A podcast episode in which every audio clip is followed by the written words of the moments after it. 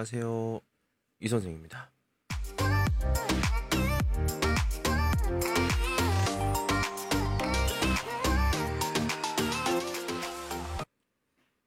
예.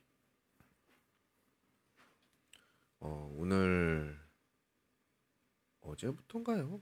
오늘부터일 거예요. 예. 지금 한국에 비가 엄청 내리고 있다고 합니다.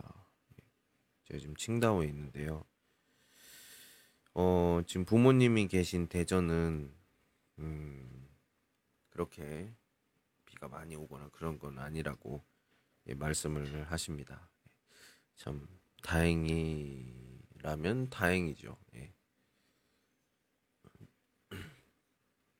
아빠는 좀 다른 곳에서 일하고 계신데 거기도 뭐 특별히 이렇게 비가 오거나 그런 건 없다고 어, 심하진 한 서울만큼 그 심하진 않다 이렇게 말씀하셔서 다행인 것 같아요. 예. 그나마 좀 다행이다. 불행 불행 중 다행이다 이렇게 말하면 좀 그렇지만 아무튼 자, 인터넷이라는 게 있어서 참 멀리 있지만 이런 소식을 알 수 있어서 참 다행이라고 생각해요. 예, 만약에 이런 인터넷이나 이런 것이 없었다면 어, 전혀 소식을 몰랐을 것 같아요.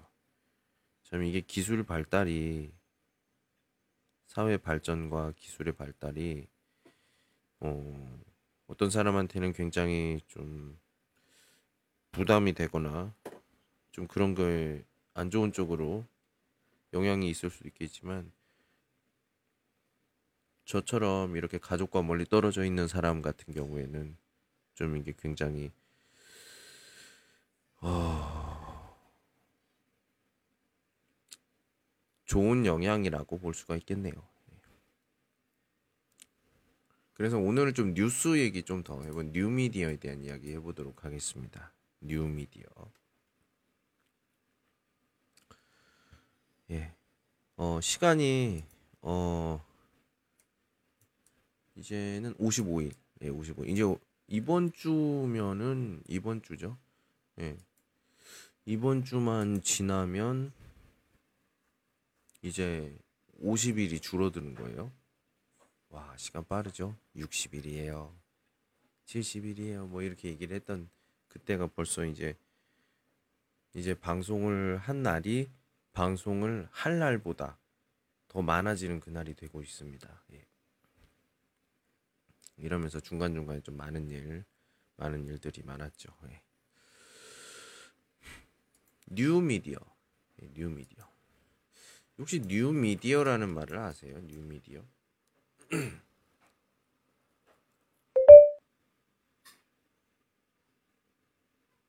뉴미디어.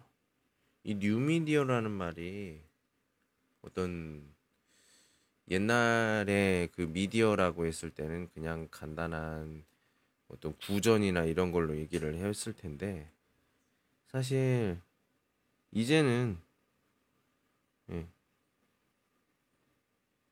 이제는 우리가 발전에 따라서 그러니까 텔레비전, 라디오, 뭐 잡지, 전화 이런 것들을 이런 것들은 기존 대중 매체잖아요. 이것이 아닌 고속으로 그냥 실시간으로 이렇게 알 수 있는 어떤 전달 매체를 우리가 뉴미디어라고 할 수가 있는 거죠. 예를 들면 와이파이라든지 인터넷, 인터넷이라든지 예.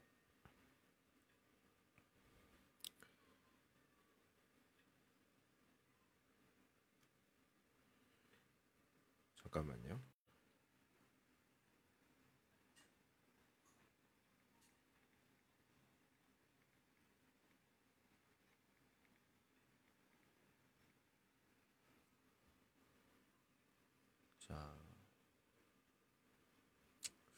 저는 뉴미디어라고 해서 딱 할 수 있는 게 트위터나 SNS 이렇게 두 가지로 내가 보고 있어요. 예. 어, 뭐 카카오톡 같은 그런 것도 얘기를 해볼 수가 있겠죠.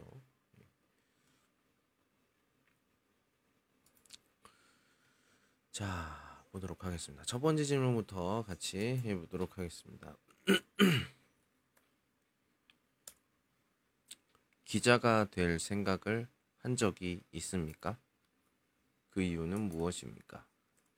어, 생각이 없다. 그러면 이게 대화가 되지 않으니까 생각이 있다고 하고 어, 그 이유를 한번 생각해 보는 게 좋겠죠? 우리가 뭐, 무슨 대화든지 내가 이 사람과 좀 긴 대화를 하고 싶다 그러면 단답형의 대답보다는 서술형의 긴 대답이 훨씬 더 좋죠. 그러기 위해서는 우리가 꼭 사실을 얘기할 필요는 없어요. 굉장히 중요한 그런 회의나 이런 경우가 아니라면 약간의 거짓말로 오랫동안 그 상대방과 얘기하는 것도 굉장히 나의 어, 말하기 연습에 굉장히 도움이 많이 된다. 요거 꼭 기억하시고 거짓말쟁이가 됐으면 좋겠다. 제 말 잊지 말았으면 좋겠습니다. 어, 예, 기자가 될 생각 한 적이 있습니다.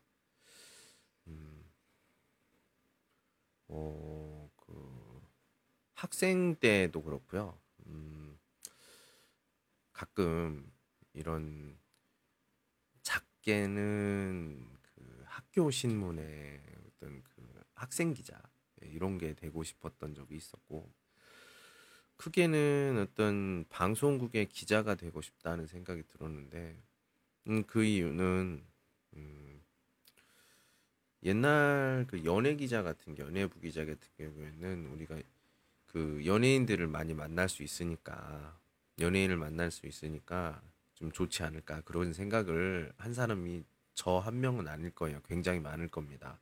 예. 그래서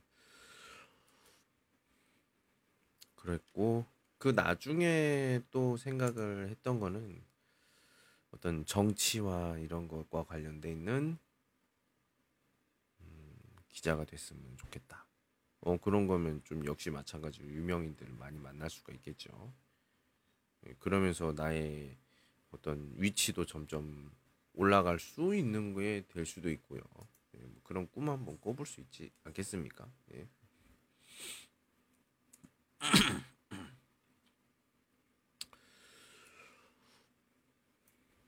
자, 이게 기자가 있다면 또 그 우리가 뉴스 시간에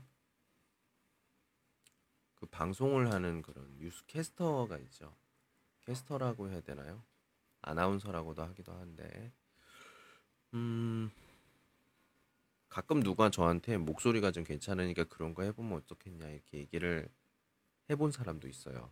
그래서 실제로 어 이거 한번 해볼까 이렇게 생각을 해본 적이 있습니다. 예.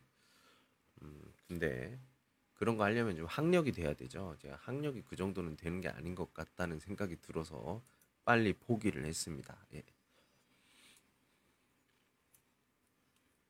예.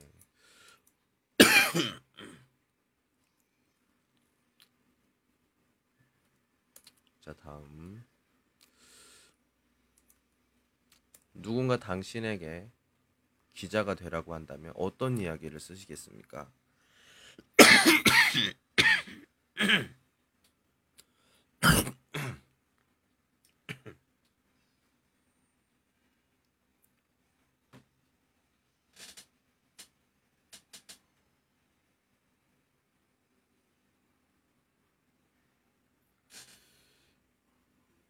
기자는 항상 기사를 써야 되죠.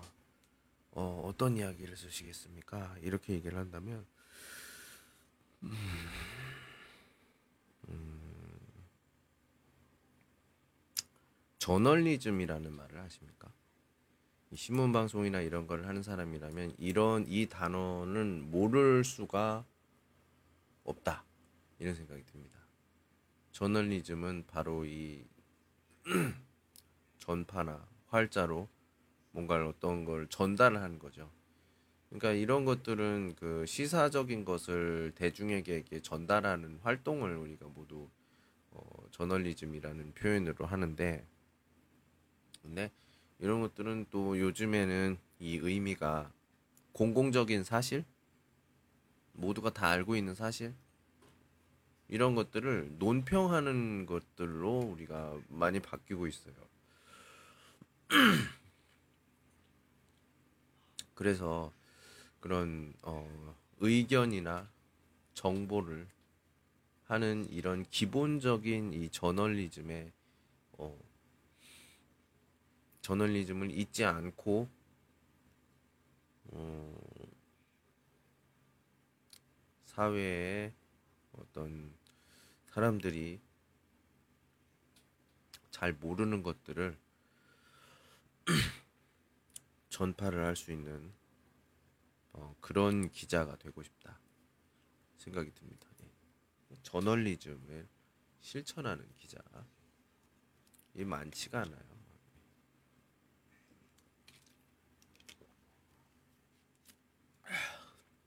왜 그런지는 그 다음 질문에서 알 수가 있습니다.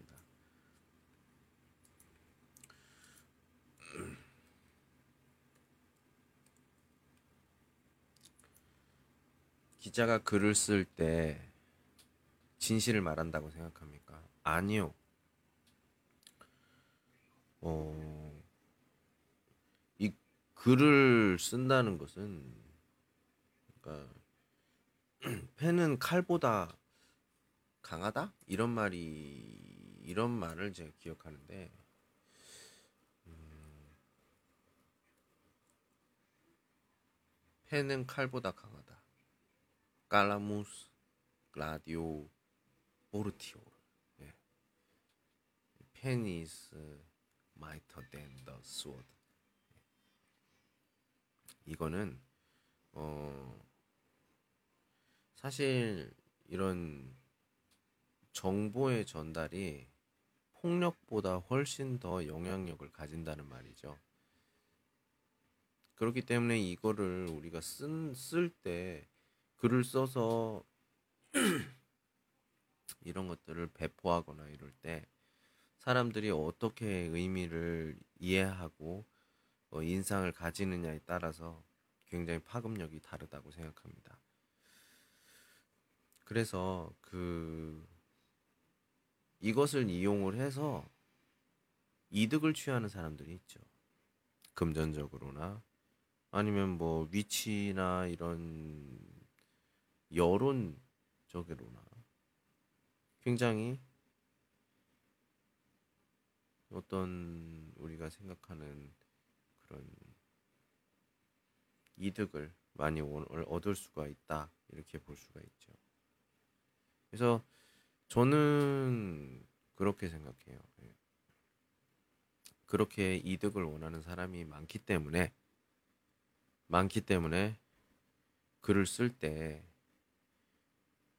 진실만을 쓰는 사람은 그렇게 많지가 않을 것이다라고 저는 그렇게 생각이 듭니다. 예. 제 말에 동의하는 분이 얼마나 계실지는 모르겠지만 음, 아무튼 저는 그렇게 생각하고 예, 그렇다고 봐요. 예. 그렇다고 봅니다. 예. 잠깐만요.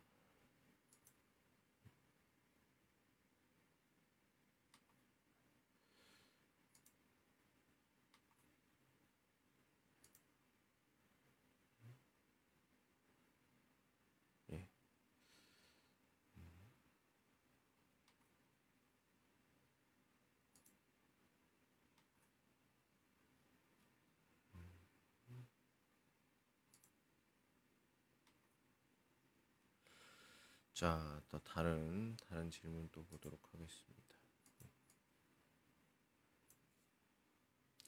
진실을 말할 필요는 없다고 생각해요.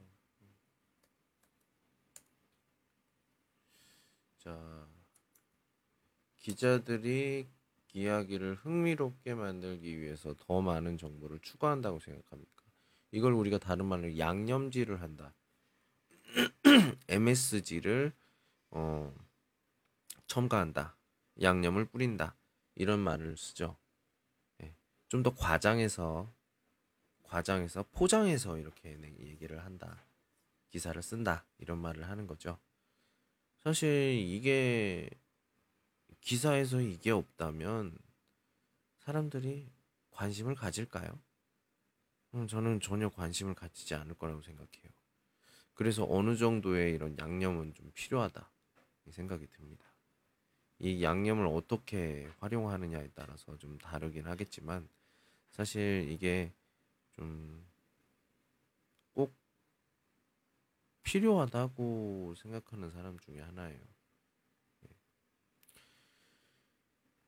관점으로 봤을 때, 음, 내가 나에게 필요한 거라면 이게 필요하지만 상대편, 그러니까 내가 반대하는 쪽에서의 그런 이런 양념은 인정하지 못하는 그런 거. 예. 내노란불 뭐 이런 것들 있지 않습니까? 예, 이런 것처럼 어, 우리는 이야기를 흥미롭게 하기 위해서 어떤 부가적인 정보라든지 이런 것들을 더 붙이게 되는 거죠. 예를 들어서 누군가가 이렇게 싸웠어요. 싸웠다고 하는데 그렇게 때릴 수밖에 없었던 그런 뒷이야기를 기사에 딱 넣어준다면 사람들이 훨씬 더 관심을 가지고 그 이야기를 지켜보겠죠. 네, 그런 것처럼 어떤 많은 정보는 우리를 좀 더 재미있게 해준다. 이렇게 볼 수 있다고 생각해요. 네.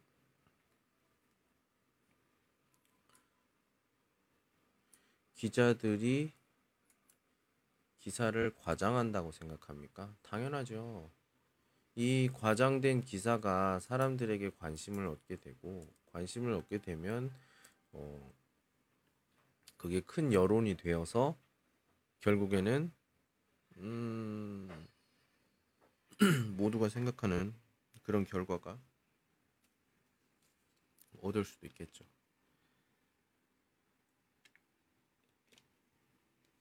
생각해 보세요.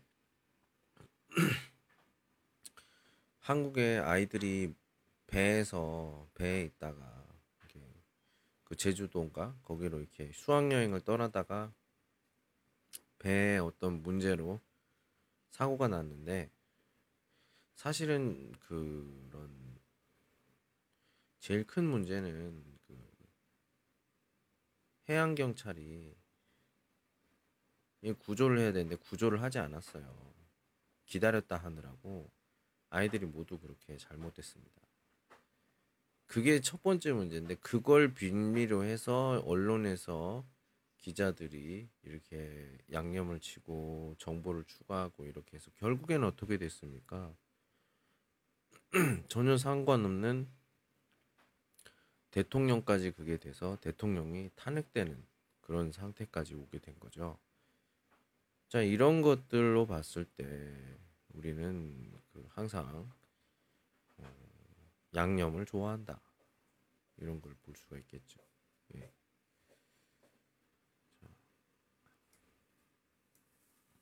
다음, 어, 다음에는 뉴스에서 얻은 정보를 신뢰합니까? 음, 저는 사실은 이 뉴스를 한, 한 뉴스에서 보면은 그한 각도에서만 보는 거기 때문에 요즘에는 그 뉴스에서 그 쓰는 언어라든지 이런 것들이 아까 얘기했던 그 저널리즘이 어떤 의견이 좀 더 정보 전달보다는 좀 어떤 의견의 의견의 관점에 대한 이야기가 좀 더 많아지고 있는 그런 분위기이기 때문에 우리는 그걸 좀 지켜봤을 때 그런 것들이 있어요. 이쪽 뉴스는 어떤 중심이고 같은 내용이지만 저쪽 뉴스는 이런 중심이고 그렇기 때문에 우리는 어느 곳에 치우치지 않은 걸 하고 싶다면 여러 군데 뉴스를 보고 내가 비교할 수 있는 그런 눈을 찾아야겠죠. 아, 이래서 이쪽에서는 이렇게 하고 이쪽에서는 이렇게 하는데 사실은 이, 이 부분이구나. 사실과 과장을 과장된 그 정보를 판단할 수 있는 능력이 된다면 어떤 내가 어느 어떤 정보는 신뢰를 해도 되고 어떤 정보는 좀 어, 신뢰하면 안 되겠다 그런 것들을 우리가 분류를 할 수가 있다고 보겠죠. 근데 그런 사람이 있나요? 많지는 않을 거라고 생각 들어요. 예, 이런 것들이 그 뉴스, 뉴미디어에 대한 어떤 이런 것들을 우리가 얘기를 해볼 수가 있겠죠. 자, 또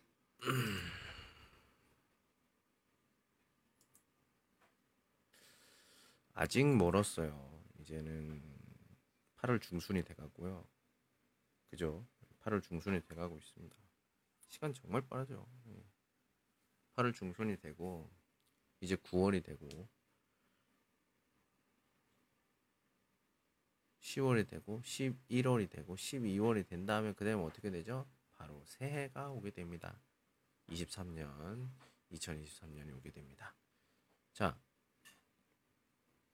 이번에는 새해에 대한 이야기를 좀 한번 해보도록 하겠습니다. 새해 첫날에 대한 이야기입니다.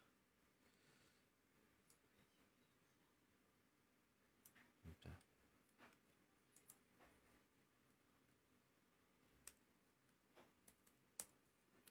새해를 맞이하는 전통적인 방법. 한국에서 새해를 맞이하는 방법은 중국이랑 좀 많이 비슷할 것 같다는 생각이 들어요. 우리가 동양 쪽에 있는 아시아 쪽에 있기 때문에 비슷한 게 많다고 생각합니다. 어, 제일 전통적이고 기본적인 것은 일출을 보는 거죠. 저는 다른 나라에서 이렇게 새해에 일출을 본다 이런 얘기를 본 적이 없는 것 같아요. 하지만 우리 동 동양 동양 같은 경우에는 그런 것들이 어떤 나라든지 다 그 조금씩 있었던 것 같아요. 예.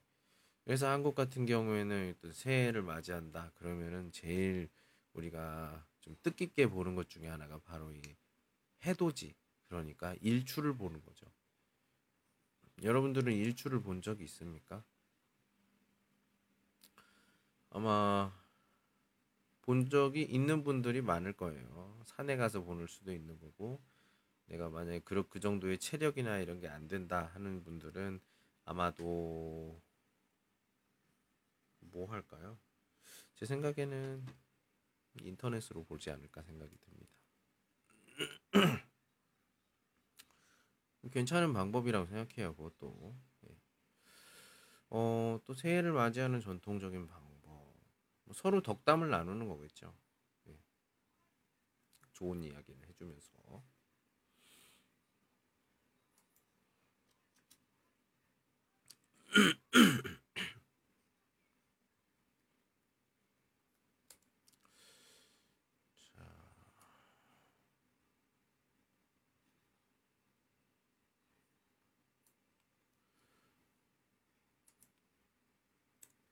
예, 어린이가 새해 전날 늦게까지 자도록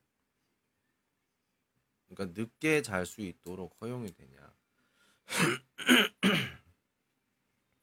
글쎄요. 아이들은 그냥 일찍 자는 게 음, 좋다고 생각해요. 그래서 어, 왜냐면은 다음 날 새해 다, 새해 어떤 그런 그걸 하거든요. 제사 아니 제사가 아니죠. 차례를 지냅니다. 차례를 지내게 되는데 음, 이 차례는 보통 아침에 하기 때문에 늦게까지 잘 수가 없죠. 빨리 일어나서 준비하고 옷 갈아입고 예? 깨끗하게 하고 해야 되는데 그렇게 하지 않으면은 음, 조상님들을 만나는데 좀 안 좋지 않을까요?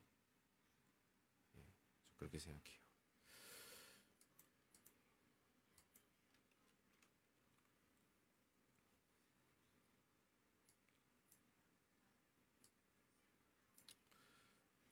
한국의 어떤 문화에 대해서 좀 설명을 하려고 합니다. 예. 음, 설날에 하는 특별한 식사, 어떤 활동이 있습니까? 있죠. 식사는 우리가 모두 알고 있는 떡국, 떡국, 떡국을 먹으면 한 살이 는다 이런 것들이 있어요. 이 소고기 우린 물과 같이 이렇게 해서 탕을 먹으면 정말 맛있습니다. 집에 가서 한번 만들어 보고 싶은 것 중에 하나가 바로 이 떡국이에요.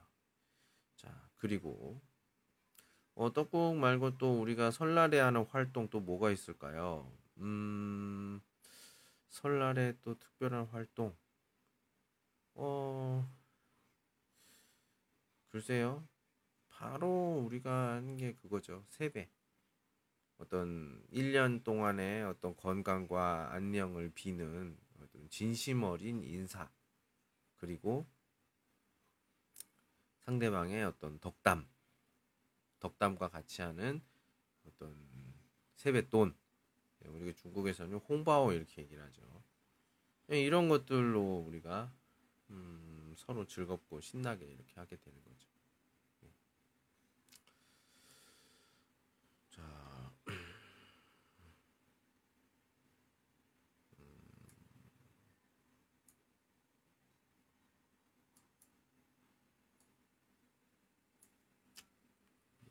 요것도 한번 해볼까요?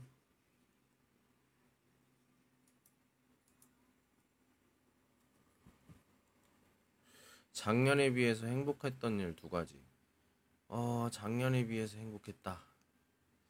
작년도 뭐 똑같고 올해도 똑같은데 뭐 좀 다른 거 있다면 좀 사람들을 많이 알게 된 거? 음, 그리고 믿을 수 있는 친구를 하나 더 만들었다는 거. 예. 사람과 관련된 그 행복했던 일이 있네요. 예. 뭐 사람은 항상 믿을 수는 없는 거지만 음 그래도 어느 정도는 좀 되지 않을까 생각이 듭니다. 예. 자. 예. 예, 이렇게 그 어, 이렇게 물어보면 너 어떻게 발래? 예, 두 가지 얘기를 해봤습니다. 예. 어 되도록이면 좀 10시에서 11시 사이니까요. 여러분들 10분 간격으로 들어와 보시면은 이 선생님과 만날 수 있고 어, 만약에 오신다면 어, 제가 어, 좀 이제는 어, 컨텐츠만 하는 게 아니라 인사도 좀 하면서 해, 해볼 테니까 여러분들 꼭 들어오시면 인사 안녕 이렇게 한 번이라도 해주시면 제가 어, 들어오신 건 알고 같이 대화를 하도록 하겠습니다. 예. 음, 노력하고 있습니다. 음, 사람에 따라서 이게 그렇게 안 보일 수도 있고 그렇지만 아무튼 노력하고 있습니다. 여러분들 잘 부탁드리고요. 예, 오늘은 여기까지 하도록 하겠습니다. 오늘은 여기까지. 안녕.